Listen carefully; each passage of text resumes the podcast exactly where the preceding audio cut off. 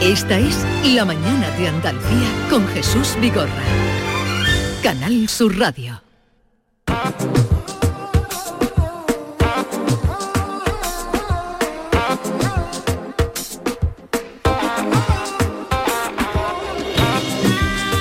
Nuestra canción diaria de las 10. Sí, nuestra canción diaria de las 10 que hoy cumple tres... Bueno, buenos días. Buenos buenos días. días. Buenos días. Yolanda Te y tirado ahí a... Sí, porque de pronto los he visto, digo, no lo hemos saludado. Que cumple tres, tres funciones, que es la de invocar a la lluvia, como hacemos todos los días a las 10. Es una petición de un oyente, Bien. que nos gusta complacer a nuestros oyentes, y también es un anuncio de lo que va a pasar luego a las 11 de la mañana, porque hoy nos va a visitar Alex Ubago que celebra aniversario. Alex Ubago es muy joven, pero lleva ya en la música pues muchos años. 20. 20 años, así que celebra los 20 años con nosotros hoy. Y eh, como ha sido además una petición del oyente, vamos a oír esta bonita canción de Alex Ubago. Creo ver la lluvia caer, mi ventana te veo, pero no está lloviendo, no es más que un reflejo de mi pensamiento, hoy te echo de menos, quiero hacerte saber, amiga estés donde estés, que si te falta el aliento yo te lo daré, y si te sientes sola, háblame que te estaré escuchando, aunque no te pueda ver, aunque no te pueda ver.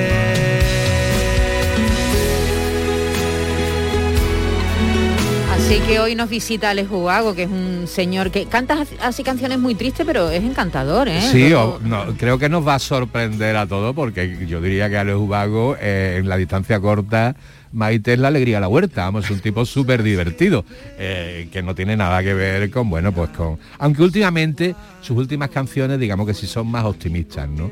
Eh, eh, es en sus comienzos, cuando era adolescente, porque triunfó muy joven. Hay cuando, muchos mundos, pero están en este, Cuando, ¿verdad? cuando Porque, a ver, trataba temáticas más tristonas. Sí, más y tristona. más- Hay muchos mundos, pero están en este porque vamos a pasar de Alex Ubago a Georgie Dan en un momento. En un momento, pero aprovechamos la ocasión, si ustedes tienen alguna sugerencia para nuestra selección musical de lluvia, Hombre. nos la hacen llegar, también Nos eh, ayudan. nos la mandan cuando ustedes quieran a lo largo del programa. Oye, esta canción de la lluvia, ya saben que nuestro empeño es en que eh, llueva, que llueva la Virgen de la Cueva, que, que- que ya han bajado las temperaturas y ni una gota. Seguimos a la vuelta de esta paradita, estamos con recordando, quizá mm, George Dan, ¿qué canción es la que ustedes más bailaron? Claro, Eh, si tienen algún verano. se la saben. Claro, si se la saben. Yo me la sé todas, ¿eh? Y casi todo el mundo, aunque sí, no nos le la preste- sabemos, aunque no le prestemos atención, como sonaban tanto. Yo soy absolutamente pro Georgie Dan. Sí, a ti te gusta Sí, Georgie Dan, sí, ¿no? hombre, yo, yo eh, evidentemente no estamos hablando de música de calidad, ¿no? De parámetros de calidad, pero cuando hablamos de buena música o de mala música, para mí la buena música es la que consigue el objetivo que persigue. Y él lo consiguió sobradamente. Quería hacer canciones de verano y canciones de éxito y, la- y la- y lo consiguió hacer, ¿no? A ver, ¿qué dicen los oyentes? Buenos días, soy Maite, soy Reyes de Sevilla. Mira, nosotros hacemos todos los años una fiesta de disfraz en agosto por el cumpleaños de mi hijo. Vamos, que ya va por 22 años mi hijo. Toda mi familia y mis amigos. Y nos disfrazamos de algún cantante y actuamos y damos premios. Hay que currárselo. Y este año mi marido iba a ir de Georgie Dan. Pero bueno, lo va a seguir haciendo y con más cariño porque ya no está el pobre. Y sí, es verdad que era un cantante para pa, pa, mover canciones del verano, pero era entrañable, era un hombre agradable. Así que nada, este año pues le dedicaremos la fiesta a él. Besitos. Lo que ustedes nos quieran decir o la canción que quieran escuchar, que vamos a ir dándole un repasito. 670 940 200. Oye, ¿qué haces? Pues aquí, rascando, cenando, buceando, montando en camello. Vamos aquí, disfrutando mucho. Rascas multiplicador de la 11. Multiplica tu premio y podrás ganar al instante hasta 500.000 euros. Gánalo rápido y disfrútalo mucho. Rascas multiplicador de la 11. Tomando el solecito. 11. Cuando juegas tú, jugamos todos. Juega responsablemente y solo si eres mayor de edad. Canal Sur Radio, Sevilla. Ahora reciclando latas y botellas de plástico de bebidas puedes reducir el CO2 y dar oxígeno a tu ciudad ganando premios sostenibles. Únete a Reciclos, el primer sistema de reciclaje digital que cuida la sostenibilidad del planeta y de tu ciudad. Ayuntamiento de Sevilla, Lipasam y Ecoembes. Juntos, cuidamos Sevilla. ¿Sabías que no tienes por qué convivir con el dolor? La Clínica HLA Santa Isabel te ayuda a aliviar tus molestias con su nueva unidad contra el dolor. Este nuevo servicio ofrece tratamientos para el dolor crónico como hernias discales, dolor lumbaro cervical, cefaleas, trigémino, artrosis y otras patologías. Pide tu cita en la Clínica Santa Isabel al 954-570-004 en Luis Montoto 100. HLA Santa Isabel cuida de ti. OCU, la mayor organización de consumidores y usuarios de España, llega a Sevilla. Inauguramos oficina para conocer más de cerca los problemas de consumo a los que te enfrentas diariamente, informarte y ayudarte a resolverlos. Ven a visitarnos en calle María Auxiliadora 12 o llámanos al 955-250-361. OCU, la fuerza de tus decisiones. Esta es La Mañana de Andalucía con Jesús Vigorra. Canal Sur Radio. Mi dinosaurio va donde voy, siempre con él, contento yo estoy. Es un tontorrón, pero tiene buen corazón. Pues esta canción debe ser del año mm, 72 o por ahí. De los primeros, de los primeros. El Bueno. primero fue el Casachot, el primer Ah, pelotazo sí. que pegó. Sí, sí, el Casachot. primer, el primer éxito fue el Casachoc en el año 1969, que es yo creo que la única canción de Georgie Dan que habla del invierno, ¿verdad? Porque claro, su- sus canciones son todas tan Tenía punto ruso. ¿eh? veraniegas, Baile- baile. pero este fue su primer gran éxito en España. El Casachoc, el Casachoc Casachoc. querido. Ese, ese. Que tenía un baile en plan ruso. Claro, claro, sí. Casacho, Casacho, raspa, Otra vez el invierno ha llegado. Hoy ha llegado el invierno. Es otoño pero parece invierno.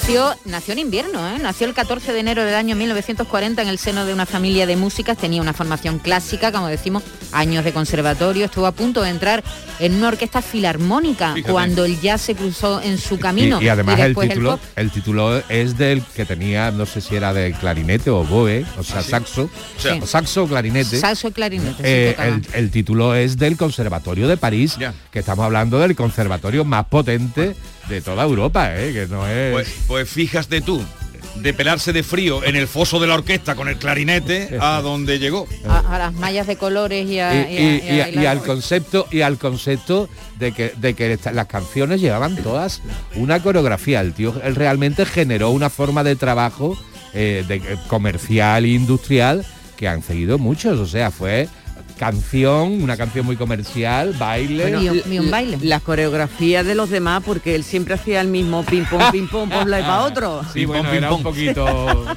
No, pero eso, pero eso fue su éxito, ¿eh? y además, pero fíjate, él decía, y ahora vamos a oír un- algún fragmento de, de algunas entrevistas que ha concedido aquí en esta casa, porque pasó varias veces por aquí, tuvimos, Sí. me- estuvimos hablando con él y era un señor encan- eh, encantador. Él decía que él no componía canciones de verano, ¿eh? Digo, es que yo nunca me, he puesto delante de algo para decir voy a hacer una canción de verano o de invierno. Yo hago canciones y de lo mejor que puedo, con todo el cariño que puedo echarle. Y si fabrico un éxito, pues eh, es una canción, canción bien hecha. Bailemos el bimbo. Una canción bien hecha, es lo que decía. Que no, Eh, que ya- no- Vamos, yo antes apostaba por eso. El, el hombre conseguía el objetivo que perseguía. Entonces hacía un buen trabajo. Hola, buenos días, Jesús Vigorre, compañía. Yo desde chica siempre me gustaba que bailemos el bimbo. Bailemos el bimbo. Bimbo. Que tuve que hacer un, un baile de final de curso en el colegio Las Carmelitas y tendría yo En el colegio Las Carmelitas. ocho, nueve años, cosas así. Eh, pues un besito y, y lo siento mucho la muerte de Georgida, porque la verdad es que a mí me gustaba muchísimo. Bailemos el bimbo. Buenos días, Jesús y compañía. Pues mira, yo me acuerdo todos los días de Jordi Dan. Yo tengo dos niños que son los más pesados del mundo y están todo el día, mami, mami, mami, mami. Y mi mujer cada vez que dice mami, mami, cuando ya se harta, dice, mami, ¿qué será lo que tiene el negro? Mami, ¿qué será lo que tiene el negro? Así que todos los días me acuerdo de Jordi Dan. Que descanse en paz. Oye, el bimbo, que lo hemos oído antes, Pero el bimbo era ya 75. mm, 75 o el 76. 75, 1975. O sea, y fue el primer pelotazo gordo, Gordo, gordo, gordo. que. Pero el bimbo tenía una coreografía que la gente bailaba que era ya un poquito eh, sensual. Era cadera, cadera. Sí, pero ah, se tocaba luego todo el cuerpo. Sí, pero no era pechito con pechito, que era sí, pero eso más- fue, pero se tocaba cadera, pero se- lo- en las pistas la gente bailaba, empezaban tocando codo, empezaban aquellos, había unas virguerías. No, y eh, aquello sobre todo era te servía para que en los gamberros te echaran de la pista culazo, ¿te acuerdas? Sí, Bailábamos, nos dábamos caderazos. Eso era nuestra época total, Carmelo. total. Y además yo diría, una cosa, ¿no? Eh, eh, eh, la música puede ser muy denostada y tal, pero a diferencia de otras muchas canciones que hemos bailado, cuando hemos bailado las canciones de Georgie Dan nos las estamos pasando bien. Quiero decir que, que- Pero el bimbo era el antecedente de la lambada. Porque había ya el roce. Bueno, es que él vivió en Sudamérica mucho tiempo Pero- y pero- pillaba muchos ritmos antes, antes, latinos. antes de venir, antes de a, España, de- él vino a España en el sesenta y tanto 65 y, y- y vio el rollo y tal se tiró trabajando dos o tres años en, En Sudamérica, Sudamérica, y ya se volvió para los años para finales de los Y, 60 y tenía una obsesión con los, con los africanos, porque Pero, tiene eh, tres eh, canciones dedicadas con, con que Ahora- hablan de ahora eso. lo vamos a repasar. Al negro, al Ahora lo negro. vamos a repasar. Jesús, buenos días, soy Manuel de aquí de Sevilla. Mira, eh, al fin y al cabo yo que he puesto música también ahí en San Juan y, y tengo 10.000 discos en mi casa, ya tenemos 50 años, tenemos de todo, pero sobre todo de, de los 80, finales de los 70, 90, lo que uno ha vivido. Y con el tiempo se da cuenta de que, de que muchas veces te reías de ese tipo de canciones. "Ah, desde luego eres más hortera que Georgie Dan". Pero al final perdura en el tiempo. Hace poco se fue también Rafael Acarrá y la gente se reía de ella, de lo otro. Y al final canta le explota, explota mi corazón y se la sabe todo el mundo y perdura porque porque ha perdurado porque es parte de nuestras vidas, no por otra cosa, ¿eh? no por calidad, claro. por supuesto, pero que uno es agradable y, y con el tiempo esas cosas que se quedan son las que las que realmente valían la pena. So- eran lo que eran, pero pero ahí está, no la sabemos todo. Venga, un saludo. Claro. Esta, esta canción la gente Eh. piensa que dice, mami, ¿qué será lo que tiene el negro? Pero no. Es mami, ¿qué será lo que quiere el negro? Porque el negro destapa a la chica y la chica dice, mami, ¿qué será lo que quiere el negro? ¿Qué será? Y ¿Qué se será? pregunta ¿Qué será? ella, se pregunta ella. Buenos días, Ricardo de Alcalá de Guadaira. Hombre, este hombre, Georgie Dan, que en paz descanse, que no me cuente Mironga en su momento, que este hombre se alquilaba un piso en Matalascaña en abril y el primer día que bajaba la- por la mañana a la playa, la primera cosa que veía le canta, de hacer la canción, que veía una barbacoa, Ah. que veía un chiringuito, chiringuito, al año siguiente la gaviota, la gaviota, lo que fuera. Venga, un saludo. Pues mira. O sea, que compone, que criaba... Co- como lo, lo que veía, Eh. pues no, el chiringuito no lo compuso en una playa de, de Matalascaña, el chiringuito lo compuso en Málaga y fue como una canción protesta. Mira, mira lo que nos cuenta. protesta? Una canción protesta. Sí, hombre. A ver. Mira, verá- verás por qué nos cuenta Georgie Dan por qué compuso la canción del chiringuito. Verás. Y si escribí esta canción, eh, Los Chiringuitos, no es porque sí, ni porque una mañana me levanté y dije, mira, voy a escribir sobre el chiringuito. No, es que estuvimos eh, pues por Málaga concretamente, íbamos a hacer un concierto por la noche y vamos a entrar y ponía cerrado. Digo, bueno, pues habrá otro. Sí, sí, aquí a un kilómetro de aquí. Con los coches y tal, llegamos al otro cerrado. Y, y el tercero cerrado. Digo, bueno, ¿qué está pasando aquí? Me dice, ha salido una ley que ya no se puede abrir un local al público que esté en la, En la arena. Y, por eso compuso el chiringuito, por la ley No lo sabía. de costas. No lo sabía, no lo sabía. Eh, Y es curioso que, por ejemplo, eh, tanto el chiringuito como la barbacoa, que fueron dos de sus grandes pelotazos, cuando la llevó a la compañera, le dijeron la compañera, ¿dónde va ¿Dónde va con esto? Pero celebro eh, que, que fuera un himno Sí, sí, sí. en defensa de los De los chiringuitos. chiringuitos, sí, sí. ¿Eh? No nos moverán, vamos, no nos moverán de los chiringuitos. el no nos moverán. Pienso que era muy divertido. Y por lo menos te reías. Con las canciones actuales de reggaetón no te ríes, te da ganas de llorar. Me refiero a las letras de reggaetón, la mayoría. También estoy muy de acuerdo con la señora. Con ese, que, eh, ciertamente. Hola amigos, soy Davito y necesito saber si es verdad que cantaba o lo he imaginado yo. Georgie Dan, la de me cago en el chiringuito, me cago en la barbacoa y me cago en todo. El chiringuito. ¿Este cómo se bailaba esta? El chiringuito nos, ¿Tenía no, baile propio? su éxito fue el bimbo, que fue el caderazo, y después el casachó, que era levantar las piernas. Sí, para- pero que todas las canciones tenían baile. Sí, pero no el éxito del bimbo. El- yo creo que el- ahí fue el, El pelotazo, el lo que pelotazo, el notar, con el baile, digo. notar. El resto lo intentaba, Mm. algunas coreografías, pechito con pechito también tuvo mucho éxito. Pechito con pechito. Porque la gente decía culito con culito, cachita con cachita. Y, y pe- sí. y pegaba Sí, y pegaba la hebra. Eso, eso. que está causando sensación. Pues eh, van a seguir sonando estas canciones. Van a seguir sonando por, por veranos y veranos y, y fiestas. Nuestro recuerdo y es de agradecer siempre a alguien que en algún momento nos hizo feliz. Esto es lo que, eh, lo que mejor puede hacer. eh, Además una que la esperábamos. Cuando llegaba el Sí. verano decía, ¿qué, ¿qué canción sacará este año Georgie Dan? Bueno, es que la cantaba todo, la cantaba hasta el huevo, ¿no? Le ha hecho una canción, le hizo una canción. Pero esa ya no tuvieron, no conozco la del huevo. Sí, Sí. el huevo tiene... ta, ta, ta, nada. Eso de las últimas Sí, ya. las últimas canciones. Pero ayer estuve mirando, Jesús, la repercusión... Si ha tenido A mí me ha gustado la del pijama. Me parece que la del pijama Sí, es una creación. Con la pijama va- vamos a terminar. Me parece, sí, Eh, el pijama. El pijama Esa no la conoce dinosaurio. Carmelo. Esa no la, igual, igual no la conoce Carmelo. No, no la conoce, Pero ayer pijama. estuve mirando la prensa francesa a ver si ¿Qué había tenido repercusión y no encontré ni una noticia, ni en Le Monde, ni en Figaro, eh, que ayer por la tarde, eh, esta mañana Sí. no me ha dado tiempo a volver a repasar, Eh, de pero hecho, no había la- ni eh, una de hecho en, noticia. Euro- en Europa fue el chiringuito y la barbacoa los dos únicos temas que tuvieron un poquito más de Sí, hombre, repercusión. pero estamos hablando de su tierra, de Francia, ¿no? no, pero él era ya Sí, pero era español, fíjate. Todos a bailar. ¿Y qué tal si salimos Mami, ¿qué todos? será lo que tiene el negro? Una Coca-Cola de litro y medio. Bonjour. Bonjour, Las versiones, las versiones. Versiones y perversiones. Hombre, con, lo, con lo que tiene el negro había mucho, mucha conjetura. ¿no? Eh, dices tú que a Negros le hizo Sí, varias. tres ¿no? canciones. Le hizo el africano, El africano. que es esta, mami, que será lo que, lo que quiere el negro. Sí. Eso. Después le hizo otra que decía el negro no puede. Ah, sí, es verdad, el negro no El puede. negro no puede. Y otro que era como- así como Kumba, como Coumba o algo así también, que decía el trabajo del negro. Estaba como obsesionado. Sí. Vale, eh, vamos a terminar con el, del pijama, porque esta canción, como apuntaba Maite, así como el bimbón sale el año que muere Franco, Sí, sí, 75. con lo que la gente se acercó más todavía en el... Tú dices caderazo, pero la gente eh, juntaba lo que podía. Pero sobre todo caderazo y Eh, culo y eso. de sí. culo, mm, cadera, en fin. Eh, antes de que muriera Franco, o sea, antes, cuando había una censura antes. férrea, cantó esto.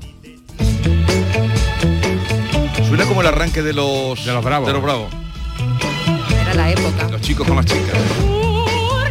Y suena un poco a, Juanito Banana de Luis Aguilé, que también la cantó, que también la cantó él, Georgie Dan, Juanito Banana.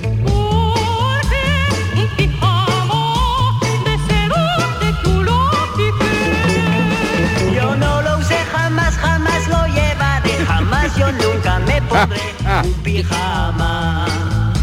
Amigos tengo yo y amigas, claro está que nunca usaron, no señor, un pijama.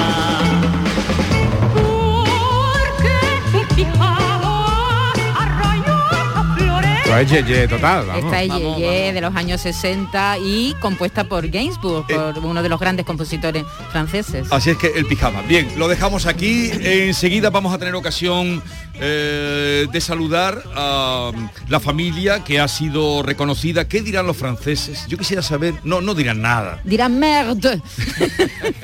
Que el mejor queso del mundo está en Guarromán. ¿Y cómo se traduce Guarromán al francés? Guarroma.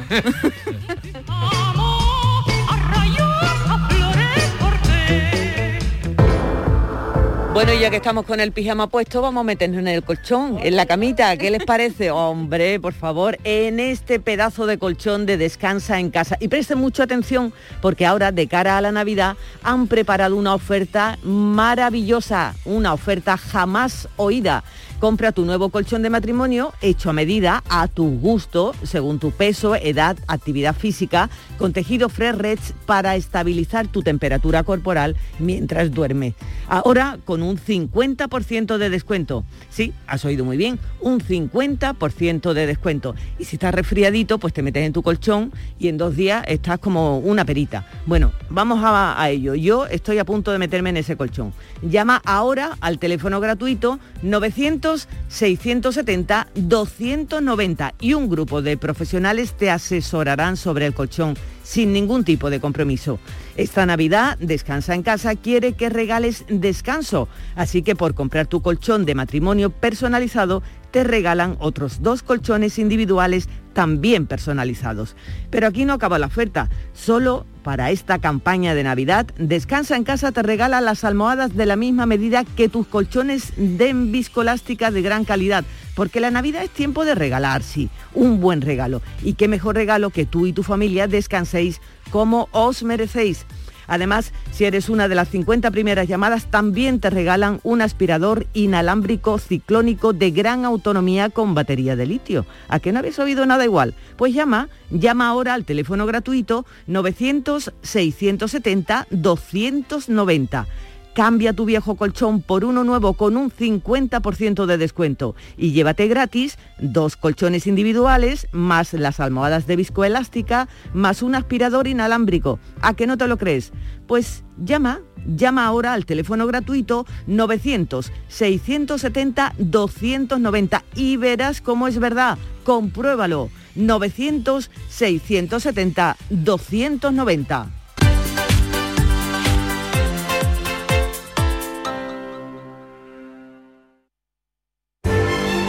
Esta es La Mañana de Andalucía con Jesús Vigorra. Canal Sur Radio.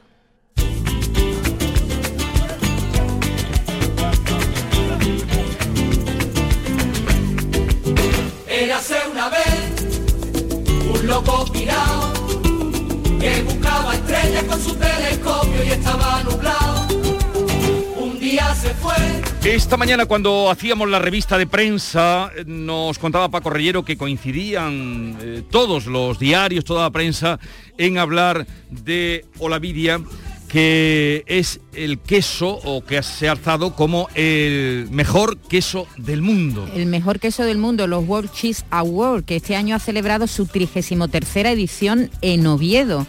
Eh, nos podemos hacer una idea de la importancia que tiene este galardón, porque a este premio se presentan miles de candidaturas, 4.000 candidaturas confirmadas procedente de 45 países distintos, Jesús. O sea, es una hazaña. ¿eh? La semana pasada hablábamos del mejor pan del mundo en Lebrija, en Lebrija.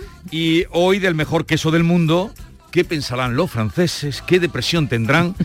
¿Qué depresión tendrán? Porque... Pero vamos a saludar a Silvia Peláez, que es propietaria de la quesería Quesos y Besos del pueblo de Guarromán, de Jaén. Es eh, el último pueblo de Andalucía. Bueno, luego viene Santa Elena, pero como población mayor sería Guarromán y a la entrada también de La Mancha en Andalucía nos saluda este pueblo. Es la puerta de entrada. Silvia, buenos días. Buenos días y que viva Andalucía. Felicidades. Muchísimas gracias. Felicidades. Muchísimas gracias. ¿Cómo eh, habéis recibido la noticia? ¿Y, y el galardón? Bueno, pues abrumados, eh, en shock, es algo muy grande, es el máximo galardón, es el Oscar del queso. Eh, somos una quesería pequeñita que, que conocéis y que y que para nosotros, pues bueno, es lo máximo ya que nos puede pasar. Digiriéndolo ahora, además nos ha, nos ha tocado estar en el aquí eh, en el auditorio en Oviedo, viviéndolo en directo. Eh, entonces es algo único, único para nosotros, como que sería pequeñito. ¿Desde cuándo estáis elaborando queso, Silvia? Estamos elaborando desde agosto de 2017, pues hace cuatro añitos. ¿En cuatro años habéis conseguido ya eh, alzaros con este premio, este reconocimiento? ¿Cómo lo habéis hecho? Es algo, pues, pues nada, trabajando mucho, pero, pero eso lo hacemos nosotros y lo hacen muchísimos compañeros del sector. Entonces, pues no sé, no sé cuál es el secreto, pero gustó, enamoró, cautivó al jurado y, fíjate, al final no lo llevamos y además eh, con otro queso sexto mejor del mundo, que ya se dice pronto, tener dos quesos ahí eh, en el podio. En el top ten, dos quesos. Madre mía. Qué maravilla. Co- com- ¿A qué sabe eh, eh, Olavidia? Si nos lo pudieras explicar así por la radio, para hacernos un poco la boca Pues, agua. Olavidia es un queso láctico, cremoso, fundente al paladar, con toques a nata. Eh, cuando ya está muy maduro tiene, tiene toques vegetales, a un poco a frutos secos. Eh, muy, muy fundente. Mm, Se te deshace nada más metértelo en, en boca. Es, bueno, pues una pequeña joya, te, te voy a decir yo de nuestro Olavidia. Eh, 2017 se eh, empieza la fabricación de vuestro queso. Hoy, eh, ayer, se falla el mejor queso del mundo. ¿Había tradición en vuestra familia o dónde os habéis formado? o, mm, Eh, sí que sí que en nuestra familia hay tradición ganadero. Los padres de, de mi marido, mi suegro, eh, son ganaderos, su abuelo eran ganaderos, tenían siempre, tuvieron y tienen cabras de raza malagueña en pastoreo en la Sierra Sur de Jaén. Sí. Y la tradición quesera viene eh, de tiempos atrás también de mi madre, de mi abuela, de la madre de Paco, de su abuela, pero muy a, a nivel casero. Nosotros tomamos rumbo hacia la industria y trabajamos en la industria química durante más de 17 años y es eso, en, en 2014 más o menos cuando decidimos eh, que íbamos a iniciar esta, esta profesión, empezamos a formarnos y, y empezamos a hacer nuestros primeros quesos en agosto del 17. ¿Y, y por qué el nombre de Olavidia? Olavide hace alusión al territorio de Pablo de Olavide, eh, Guarromá es tierra de colonos, de nuevas poblaciones, y todo el territorio, todas las poblaciones que forma, que forma eh, la tierra colona, eh, lo, lo llamaron tierra de Olavidia en alusión pa- a Pablo de Olavide. Ajá. Pues, Todos eh, nuestros quesos al final son como nuestros hijos y Sí. todos tienen nombre propio. ¿cuántas personas trabajáis en la factoría de Guarromán? Pues somos un equipo pequeñito, estamos siete personas y la ganadería la, la regenta ahora mi cuñada, eh, que es también una chica joven y que ha decidido quedarse en el campo también y retomar eh, el medio rural, que para nosotros es una grandísima alegría, junto con mi suegro que le, que le ayuda. Y nosotros, pues los siete en la que sería, somos un equipo pequeñito. Pero, pero Silvia, eh, vosotros imagináis la que os viene ahora encima. Claro, ¿dónde podemos encontrar el queso? Porque ahora va a haber mucha demanda, mucha curiosidad Pues- por probar el mejor queso del mundo. Sí, bueno, pero nosotros mm, algo claro que tenemos es que tenemos los pies en la tierra. Eh, vamos despacio, nuestra producción es limitada, es lo que tenemos. Eh, evidentemente haremos un poquito más de este queso, pero no ni podemos hacer más ni queremos hacer más y, y es nuestra filosofía de empresa y iremos poquito a poco, piano a piano con los pies en el suelo. ¿Y el nombre del que ha ganado? Eh, porque dices que todos los quesos tienen nombre propio. ¿Cuál es el nombre del que ha ganado? Eh, Olavidia y Camembeso. Eh, ¿Cómo? Camembeso. Sí. Camembeso. Olavidia ha sido mejor de España y Camembeso sexto mejor de, o sea, de- del mundo. Pero ay, de, ay, es Del que se mundo, me hace del mundo. ¿eh? Eh, ¿cuán- Se, me ha- se me hace grande. 4.079 quesos. 4.079 quesos en competición. 4.079 quesos. ¿Y cuántos habitantes tiene Guarromán? Eh, sobre 2.000 más o menos. Sobre 2.000. Y has hablado de que eh, estáis contentos, o sea, se puede eh, hacer vida en el medio rural y triunfar en el mundo. Pues mira, está claro que sí. Y, y además yo creo que en esta pandemia no, también se, se ha puesto y se está poniendo en valor el medio primario, el medio rural y es un sector muy decente que hay que poner en el top, pero del top. Enhorabuena eh, a, a vosotros que habéis sido los ganadores, a todos los queseros que hay muchos eh, en Andalucía. eh, Millones Y quesos, y quesos extraordinarios, además. Un- y queso, tenemos auténticas joyas por todo Andalucía, en Málaga, Cádiz, Tierra Quesera. Jaén éramos menos zona quesera y, y ahora estamos posicionándonos muy bien también. Oh, y tanto, Eh, y tanto. o sea, muy bien con este tiro. ¿Con qué vino se debe tomar vuestro queso? ¿Blanco, Eh, tinto? Este queso, eh, este es un poco a gusto del consumidor, ¿no? A, a, a gustos colores, pero con vino blanco va marido muy bien. Muchas gracias por atendernos y felicidades. Adiós, Felicidades. adiós. Adiós. Eh, Manuel Lozano Leiva, nuestro divulgador científico, ya saben ustedes, de, de todos los jueves, estaba aquí escuchando atentamente. Supongo que le gusta el queso como a cualquier persona que tenga un buen gusto. Eh, Manuel, buenos días. Hola, ¿qué tal? ¿Te gusta el queso?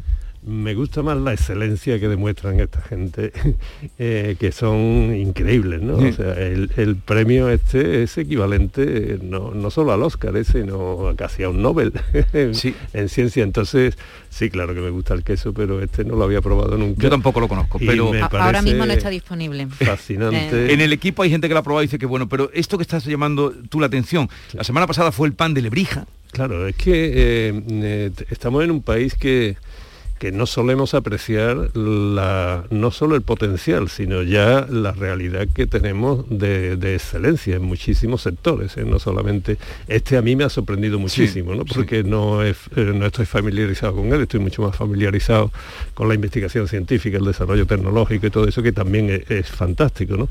Pero claro, ver que hay hasta sectores como este, ¿no? De, en que son capaces de competir a nivel mundial y no solo competir, ¿no? Porque competir con presentarse ya vale, sino que obtener el primer premio como este, la verdad es que conmueve. ¿eh? Pero además en un pequeño pueblo, Guarromán, Sí, sí, eh, eh, por lo que he creído entender, no les fue bien esa industria química que tenían, la transforman y en cuatro años colocan su queso en el Bien, esto demuestra que hay unas posibilidades increíbles a la capacidad de iniciativa y del trabajo bien hecho, del esfuerzo, de la formación. Has visto que he entrevisto por lo que ha dicho esta señora que está muy bien formada desde el punto de vista químico y demás. O sea que no es una cuestión de prueba y ensayo, error, Sí, sí. sino que detrás de ello yo creo que han tenido un esfuerzo eh, tremendo. No, No Y es la primera vez que los quesos andaluces quedan bien en este, en este certamen. Jesús, yo recuerdo, por ejemplo, en el año 2019, varios quesos de Cádiz, Sí. eh, de, de payollos, que son maravillosos, también obtuvieron grandes galardones, pero no sé, ahora mismo no recuerdo si ha habido un gran primer premio como este en un queso andaluz, pero mm, se traen premios Siempre importantes, el- ¿eh? el mejor pero el del mejor mundo y premio, el de- mejor de- de queso España. del mundo Sí, sí, alucinante. y el mejor de. España. Y en los 10 primeros parece Dos. que ha habido Dos. un Dos. finalizador, Sí, sí, sí. increíble. ¿no? O sea, Increíble, sí. Y hasta en el nombre, ¿no? O- utilizar el Bueno. nombre, recordar la De vida. A mí me ha Olavide, ¿eh? emocionado eso. Bueno, porque es que Pablo Lavide, eh, una de las cosas que, que hacía y que reforzó mucho era eh, no tratar de atacar el bandolerismo solamente con represión, sino con población. Lo que sabía era que los bandoleros triunfaban fundamentalmente porque actuaban en zonas muy desérticas, o sea, muy deshabitadas. Entonces hacía un gran esfuerzo por repoblar las ciertas zonas, y aquella es una de las zonas donde él actuó bastante intensamente para repoblar y evitar en alguna medida el bandolerismo. Pues le hemos ganado a los franceses en este tema que ellos tienen, ellos ya sabes, eh, Ah, no, el chauvinismo franceses. francés y, Ellos sí y que la venden, arrogancia ellos sí que inglesa. venden bien. La arrogancia inglesa y el chauvinismo francés a veces los españoles lo superamos con mucho. Eh, ahora en un momento estamos con Manuel Lozano Leiva que viene para hablarnos también de otros asuntos no menos interesantes como ese apagón con el que nos llevan asustando ya unas cuantas semanas. La mañana de Andalucía con Jesús Vigorra. La vida es como un libro y cada capítulo es una nueva oportunidad de empezar de cero y vivir algo que nunca hubieras imaginado. Sea cual sea tu próximo capítulo, lo importante es que lo hagas realidad. Porque dentro de una vida y muchas vidas, ahora en Cofidis te ofrecemos un nuevo préstamo personal de hasta 60.000 euros. Entra en cofidis.es y cuenta con nosotros. La Diputación de Huelva apoya y dinamiza proyectos que generen riqueza y atraigan inversión a la provincia, creando valor para Huelva y dando servicios a empresas y a nuevos autónomos. Desde la oficina Huelva Empresa apostamos por la promoción comercial de nuestras empresas y mantenemos la apuesta por todos los sectores productivos. En cofidis.es puedes solicitar cómodamente hasta 60.000 euros, 100% online y sin cambiar de banco. Cofidis, cuenta con nosotros. Canal Sur Sevilla. Volvemos al teatro con Cosas de Niños. ¡Qué maravilla, compadre, con el aforo completo! ¿Cuándo? El Puente de la Constitución, 7 y 8 de diciembre. ¿Y dónde? En el Cartuja Center, de Sevillanas Manera. ¿Dónde puedo comprar las entradas? En la web del Cartuja Center ¿O en el corte inglés? del taco. Arroces, cordero, aceite de oliva, tomate, ibéricos, naranja. Celebramos un homenaje a nuestra tierra, a nuestra gastronomía, a la provincia de Sevilla. Ven a los restaurantes de los hoteles de Sevilla y provincia, reserva tu mesa y amplía tu experiencia hasta el amanecer. Más información en hotelesdesevilla.com. Patrocina ProDetour, Diputación de Sevilla. Quienes cultivamos el olivar aseguramos nuestros vehículos, nuestras casas, nuestra salud, pero a veces olvidamos asegurar el fruto de nuestro trabajo. Este año no olvides asegurar tu cosecha de aceituna con las ayudas para seguros agrarios de la Junta de Andalucía. En el olivar, trabaja sobre seguro. Infórmate en tu aseguradora. Campaña de información cofinanciada con FEADER. Junta de Andalucía. Entenderlo todo de mi hipoteca. Lo firmo. Lo firmo. Que me lo expliquen sin compromiso. Lo firmo. Lo firmo. Y luego elegir con qué banco contratarla. Lo firmo. Hipoteca Sabadell, la hipoteca que incluye una cita con un especialista para que entiendas todo lo que firmas, incluso el precio. Pide ya tu cita en bancosabadell.com barra hipotecas. Estamos hartos de no celebrar la Navidad. Es que no vino nadie. Si no había ni regalos. Pero este año se va a acabar. Queremos volver a jugar. ¡Esos! Porque todos queremos volver a jugar. ¡Vuelve la Navidad! ¡Vuelve a tiendas MGI! Si me toca la lotería, me iría directa a Florencia, con mi madre, que siempre ha soñado con ver de cerca al David en Miguel Ángel. Porque a veces cumplir tus sueños es cumplir el sueño de los demás. 6 de noviembre, sorteo extraordinario de la cultura con 105 millones en premios. Lotería Nacional. Loterías te recuerda que juegas con responsabilidad y solo si eres mayor de edad. Esta es La Mañana de Andalucía con Jesús Vigorra. Canal Sur Radio.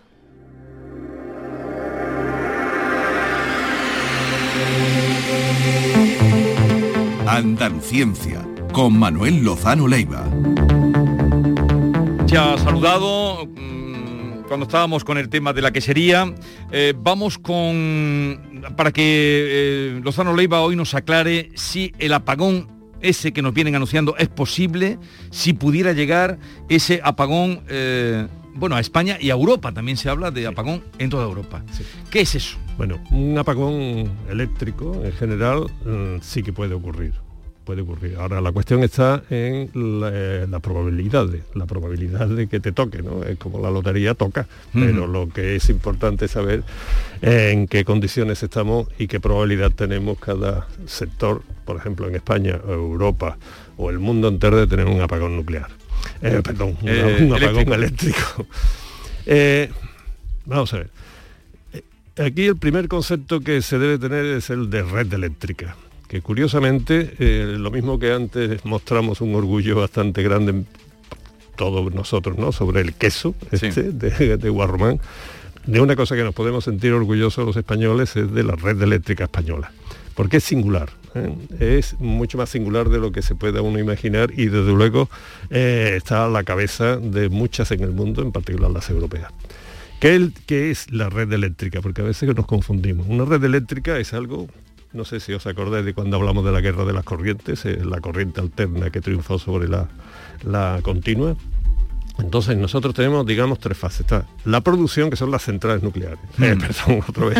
Las centrales eléctricas. Eléctricas, como tiro hacia... Claro, sin, como- sin querer, es que hablo tanto de, de lo otro que me sale de forma natural las fuentes de producción, ¿no? Los eh, molinos, eh, los molinos, los paneles solares, las centrales hidroeléctricas, las nucleares y el- las de gas y algunas de carbón que todavía quedan, ¿no? Estos están distribuidos por el país. Y entonces estos generan eh, y, mandan a la red eléctrica de alta tensión, esto es lo más importante, alta tensión, eh, para, dis- distribu- para distribuirla, no, para transportarla. Y después eso llega a las subestaciones, que todo el mundo supongo que sabe Sí. que estas que ven por ahí, que son en España hay unas 5.000 extendidas por todo el país. ¿no? Y ya después eh, viene la distribución, que eso es lo que hacen de nuevo prácticamente muchas empresas, pero también que coinciden con las productoras, Endesa, Iberdrola, Naturgy, etcétera, ¿no? Bien, entonces red eléctrica es la que maneja el paso intermediario, el transporte, las líneas grandes Sí. estas que vemos por toda España de alta tensión. Fijaros que estamos hablando de 40.000 kilómetros. Eso significa una longitud de cable como el Ecuador o un meridiano del tamaño de, de la Tierra. ¿no? 40.000 40.000 kilómetros kilómetros en, en eh, España. En España. Se está, forman una red exactamente y esa es la que hace una institución que se llama Red Eléctrica Corporación o que se llama Red Eléctrica. Y aquí ya empieza la primera singularidad y es que esta red eléctrica no es estatal, pero el Estado tiene la mayoría de acciones. Red eléctrica, propietario de red eléctrica, podemos ser cualquiera que eh, Compremos acciones. una acción por 18 euros, más o menos, que tal. Entonces, pero el Estado tiene el 20% de las acciones. Y por lo tanto, y además creo que hay eh, ley o normativa o control para que ningún accionista y, y no, y sobrepase. no es raro que, que eso no sea estatal. ¿No debería ser completamente estatal? ¿O Algo tan importante. Es discutible, es discutible. Lo que sí es importante, eso lo podemos discutir, lo Ujú. que quieran, pero lo que sí es importante es el control, que el control es del Estado. ¿eh? es de la CEPI porque es mayoritario por ley. ¿no? Entonces, tiene, tiene ventaja y tiene inconveniente que esté la propiedad tan extraordinariamente distribuida. ¿no? Por, ejemplo, Amancio Ortega, del que ahora, se ha no sé si convertido... dará tiempo a hablar, pero también teníamos previsto. Bueno, no sé, pero por ejemplo tiene un 5% ¿no? de las acciones, sí, pero de ahí para abajo, ¿no? Hay que ser muy rico para tener muchas acciones de esto. Entonces esta red eléctrica se tiene que mantener estable, esto es fundamental. Y en España ocurrió un fenómeno muy curioso. Hay varias circunstancias en España que hace que no tengamos miedo. ¿eh? Porque estamos muy bien posicionados. En cambio, Austria, a lo mejor lleva razón la ministra Que es para estar nacido- donde ha nacido la noticia. Claro, que es donde ha nacido y por eso a lo mejor ellos pueden estar asustados. Nosotros podemos estar tranquilos, pero me gustaría explicar un poco por qué, ¿no? Eh, red eléctrica, por lo tanto, primero controlada por el Estado. Lo segundo que hace red eléctrica es eh, organizar este transporte, con lo cual es la que mm, gestiona toda la, la- cuestión de la electricidad. La subasta esa diaria tiene que prever cuánto se va a consumir, casi se almacena muy poca electricidad, por lo tanto, red eléctrica es la que calcula cuánto se va a producir cada hora, cuánto ofertan las que lo producen y cómo la va a transportar. ¿no? Eh, Eso es una obra maestra, pero es que además... eh, yo estaba allí en Alcobenda, hay un centro que a lo mejor lo habéis visto en televisión, son unas pantallas tremendas, que, que la verdad es que es fascinante, porque tienen un cuadro que son 50 hercios. 50 hercios significa la corriente alterna tiene que estar 50 veces por segundo cambiando su polaridad. ¿no? Entonces eso se tiene que mantener estable, ¿no? porque si no esta- estallaría todo esto Claro. si fluctuara. ¿no? En los tiempos de la alegría, esta, esta empresa se hizo en la época de Felipe González, los 80 que se hicieron muchas cosas muy, muy innovadoras, ¿no? cuando la reconversión industrial y todo esto. Entonces fue cuando se creó esta empresa semiestatal o paraestatal, como queráis. Entonces se metieron, cuando la alegría de las renovables, se metió ahí en la red eléctrica una cosa fluctuante, que eran los molinos, y la- para la solar los días y las noches, y los molinos cuando hay una borrasca. y además la borrasca no coincide, coincide con los nublados, con lo cual la otra... Entonces introducir eh, esa ah, aleatoriedad en la red que tiene que permanecer estable continuamente hizo que un montón de chavales jóvenes, ingenieros e informáticos y todo eso, hicieran unos algoritmos de, de mantener estable la red con esa eh, introducción masiva de, de fluctuaciones que hizo de red eléctrica una pequeña obra maestra, la española. Tanto es así que hoy día, después se han metido a hacer redes, eh, simulaciones con redes neuronales, o sea, del cerebro, ¿eh? para la propia red, con lo cual tenemos una red eh, fantástica, de verdad, que no es un entusiasmo así como el del queso de Patriota. antes, que ese sí, que ese sí que, que es un entusiasmo desaforable que tenemos que tener, pero esto está muy bien. Además tenemos otra ventaja muy grande, y es que eh, España está como está, es decir, en un extremo de Europa, con lo cual tenemos muy pocos intercambios. ¿eh? Tenemos mucho con Portugal, pero fundamentalmente de España hacia Portugal y no de Portugal hacia España. Y también tenemos algunos con Francia, pero muy poco debido a los Pirineos y a cuestiones antiguas estratégicas. Con lo cual, eh, que haya un, un apagón generalizado aquí se puede deber a tres causas que os voy a explicar ahora, pero para lo cual estamos perfectamente protegidos. Perfectamente protegidos, no, mucho más protegidos que otros. Por ejemplo, uno puede ser una erupción solar. Esto nosotros estamos el sol es estable, es como todas las estrellas tienen una estabilidad, pero no es una estabilidad absoluta, hidrodinámica como se llama, sino que es una estabilidad que aquello es un- una caldera termonuclear, con lo cual hay deflagración. Nosotros estamos recibiendo vientos, ventarrones solares que no nos afectan porque entran por los polos debido al campo magnético terrestre. Ese campo magnético puede eh, alterarse. De tal manera que incluso ha habido, por muestras geológicas, sabemos que se ha invertido, el Polo Norte se ha convertido en sur, ¿eh? Eh, desde el punto de vista magnético. Si hay una transición de esa, íbamos a recibir tal eh, inyección de protones provenientes del Sol, de, de partículas cargadas, que colapsaría todo el sistema eléctrico mundial. Esa es la primera causa. La segunda es una falta de suministro, de los que suministran, o sea, para las centrales, sobre todo las de gas. Y el- ¿Por qué? Pues porque carbón tenemos nosotros infinito. Eh, nuclear no hay problema porque tenemos garantizados siete años de combustible nuclear.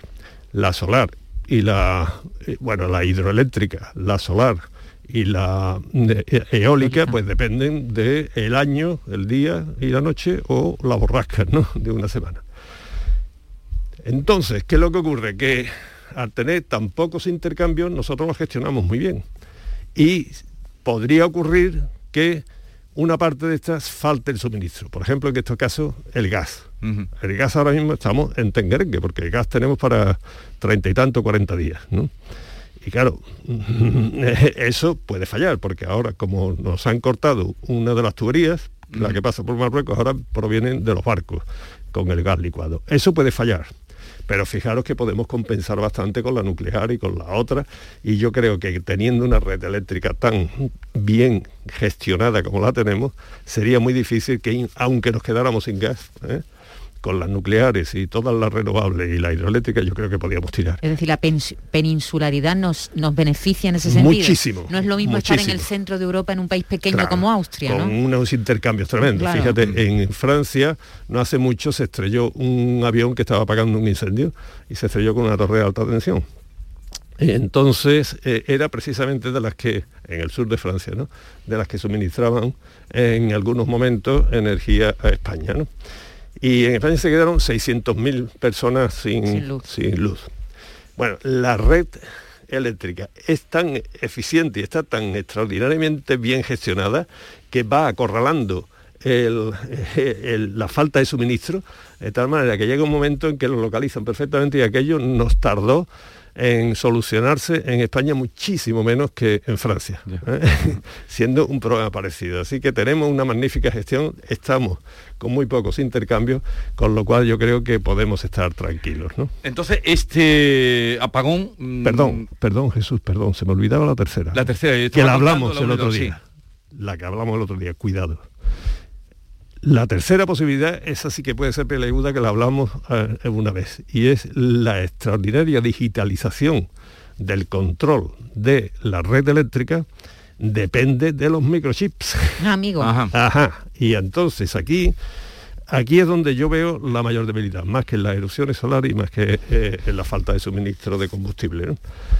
Y, y esto sí que nos lo tendríamos que tomar, y yo creo que nos lo vamos a tomar, porque España sí que tiene una capacidad tremenda para manejar, para, para trabajar en los microchips. Tenemos Centro Nacional de Microelectrónica y un montón de, de empresas que sabemos perfectamente eso. Lo que pasa es que se fabrican en China, y, más que China, en, en Taiwán y en- Corea. eh, por ahí. ¿no? Entonces, ¿qué es lo que ocurre? Que aquí, aunque nos cueste más dinero, deberíamos de tener eso y sí que deberíamos de garantizar que la gestión eh, digital informática, con red, eh, fijaros que ya se está metiendo hasta la inteligencia artificial en la gestión de la, de la red eléctrica, ¿no?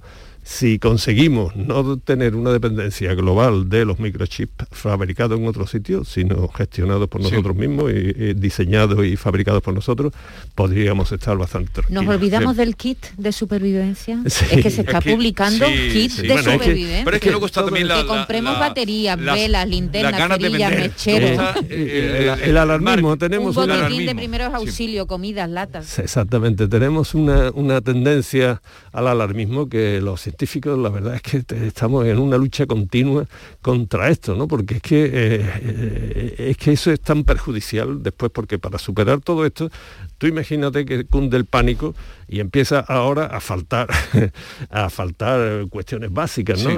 Pero, pero ¿por qué? ¿no? Vamos a ser realistas, vamos a hacer caso a la, a la gente que, que nos dice que tengamos confianza, en este caso los que tú mencionabas antes, ¿no? De red eléctrica y, Y de Enagas. Y de otros que, que dicen tranquilo, cuando dicen según qué gente tranquilos es que por- porque podemos estar, estar tranquilos, en cambio cuando dicen otros cuidado mm, hay que mirarlo con lupa. Sí. Eh, pero nació todo en Austria, ¿no? La, Allí pueden tener razón, porque es que Austria está en el centro de Europa y está con unos intercambios tremendos, sobre todo de Alemania, las y además con una diversificación en Alemania con, Sí. con el carbón del Ruhr y con la esto, eh, en Francia con las nucleares, que eh, eh, está camino de Italia, es una zona muy montañosa, es- eh, está muchísimo más vulnerable que España en ese sentido, o sea que a lo mejor la ministra esta no está tan, tan, tan pero enloquecida. no, pero no para nosotros o para toda Europa. Pero no para nosotros Pero es que dar buenas noticias o corren más que por la red eléctrica, porque, Increíble. eh, porque la que llevamos dando también, bueno, nosotros, no sé, en la medida que nos corresponde, no, pero lo de desabastecimiento que estás escuchando, Ah, por favor. como si nos gustara que hubiera desabastecimiento. Yo a- a invitaría a la gente que en estas dos, en esta última hora que tenemos, que se den cuenta de lo que es el queso y de lo que es la red eléctrica española. Hombre, vamos a ser optimistas, que somos bastante buenos en muchas cosas, con el en otras quizás no tanto. Con el papel, la que han liado, llamé, cuando saltó lo del papel, Sí, llamé, esta- la, la leí en, un- en la portada de un periódico serio, serio, nacional, serio. Llamé rápidamente al presidente de los editores, que lo conozco por mi relación con los libros y tal, me dijo, pero eso han puesto, digo, eso acaban de poner, pero si yo le he dicho otra cosa. Eh, y dice, no es así, hay un embotellamiento que es lo que explican que está pasando, ¿no? Pero desabastecimiento de papel no hay, nosotros no hemos parado ninguna de editar, una editorial de planeta potente, Claro. ¿no? En fin. Fijaros, por ejemplo, que en el volcán de, de- de La Palma, que ha sido fantástico, eh, empezó todo con un alarmismo tremendo y al final fue derivando hacia una información realmente fantástica la que se está dando ahora, ¿no? Sí. O sea, evitemos el alarmismo que no va a ninguna parte. Oye, ¿estás prestando atención tú que tienes curiosidad por todo a la cumbre del clima? Sí, sí, sí, sí. Nos queda poquito tiempo, pero tu sensación? Mi sensación es un poco pesimista. Yo creo que sigue habiendo muchos países que no se están tomando esto tan en serio como debieran y precisamente son de los países más contaminantes. ¿eh? Ahí sí que hay un problema real. Hay un problema real, Y- y de sí, porque yo sí que creo que eh, el cambio climático vendrá y será violento o no, pero es tan, tan extraordinariamente arriesgado no hacerle caso, porque las consecuencias pueden ser tan graves que sería una frivolidad lo que se está pasando en algunas eh, convenciones y algunos acuerdos. ¿Cómo va a seguir? Ya hablaremos otro día de eso. Manuel Lozano Leiva nos has tranquilizado a todos, a los oyentes de Canal Sur Radio, déjense, no va a haber apagón y lo ha dicho Manuel Lozano Leiva. Hasta la próxima semana. Hasta la próxima semana. La mañana de Andalucía con Jesús Vigorra. Quienes cultivamos el olivar aseguramos nuestros vehículos, nuestras casas, nuestra salud, pero a veces olvidamos asegurar el fruto de nuestro trabajo. Este año no olvides asegurar tu cosecha de aceituna con las ayudas para seguros agrarios de la Junta de Andalucía. En el olivar, trabaja sobre seguro. Infórmate en tu aseguradora. Campaña de información cofinanciada con FEADER. Junta de Andalucía. OCU, la mayor organización de consumidores y usuarios de España, llega a Sevilla. Inauguramos oficina para conocer más de cerca los problemas de consumo a los que te enfrentas diariamente, informarte y ayudarte a resolverlos. Ven a visitarnos en calle María Auxiliadora 12 o llámanos al 955-250-361. OCU, la fuerza de tus decisiones. El mejor jazz se vive en el Teatro Central. Del 3 al 6 de noviembre, virtuosos como Fred Hers, Abishai Cohen, Joel Obano y Paula Vilá nos ofrecen sonidos líricos e intensos. Y el día 7 vuelve a Sevilla el Tantam Drum Fest, la gran fiesta de la batería. Información y venta en teatrocentral.es, Agencia Andaluza de Instituciones Culturales, Junta de Andalucía. La mañana de Andalucía. Canal Sur Mediodía. La jugada local de Canal Sur Radio. Andalucía a las 2. El Mirador. Noticias fin de semana. Toda la información más cercana y que te interesa está en tu radio. Canal Sur Radio. Sevilla. La radio de Andalucía. Entenderlo todo de mi hipoteca, lo firmo. Lo firmo. Que me lo expliquen sin compromiso. Lo firmo. Lo firmo. Y luego elegir con qué banco contratarla, lo firmo. Hipoteca Sabadell, la hipoteca que incluye una cita con un especialista para que entiendas todo lo que firmas, incluso el precio. Pide ya tu cita en bancosabadell.com barra hipotecas. Foro Flamenco de Canal Sur. Este 5 de noviembre descubre tres grandes del flamenco. Carmen Herrera al baile, Santiago Lara a la guitarra y Jesús Méndez al canto. Foro Flamenco de Canal Sur. Desde las 7 de la tarde en el Teatro Fundación Cajasol de Jerez. Las invitaciones se podrán recoger los días 3, 4 y 5 de noviembre en el auditorio de la Fundación Cajasol de Jerez en Avenida Ingeniero Ángel Mayo número 20 de 10 de la mañana a 7 de la tarde. Foro Flamenco de Canal Sur, con el patrocinio de la Fundación Cajasol. En la tarde de Canal Sur Radio con Mariló Maldonado tienes el repaso a la actualidad de la mañana con la sobremesa más divertida y picante, con historias y entrevistas que te interesan, una radio emocionante y cercana. La tarde de Canal Sur Radio con Mariló Maldonado. De lunes a viernes desde las 3 de la tarde. Quédate en Canal Sur Radio, la radio de Andalucía. ¿No conoces todavía Canal Sur Podcast? Descubre nuestra nueva plataforma digital de contenidos especializados, exclusivos, de producción propia. Como Desaparecidos, un espacio presentado por Patricia Torres que da voz a las necesidades de los familiares de personas desaparecidas, con el seguimiento informativo de desapariciones actuales y antiguos casos para evitar el olvido. Canal Sur Podcast. La tuya.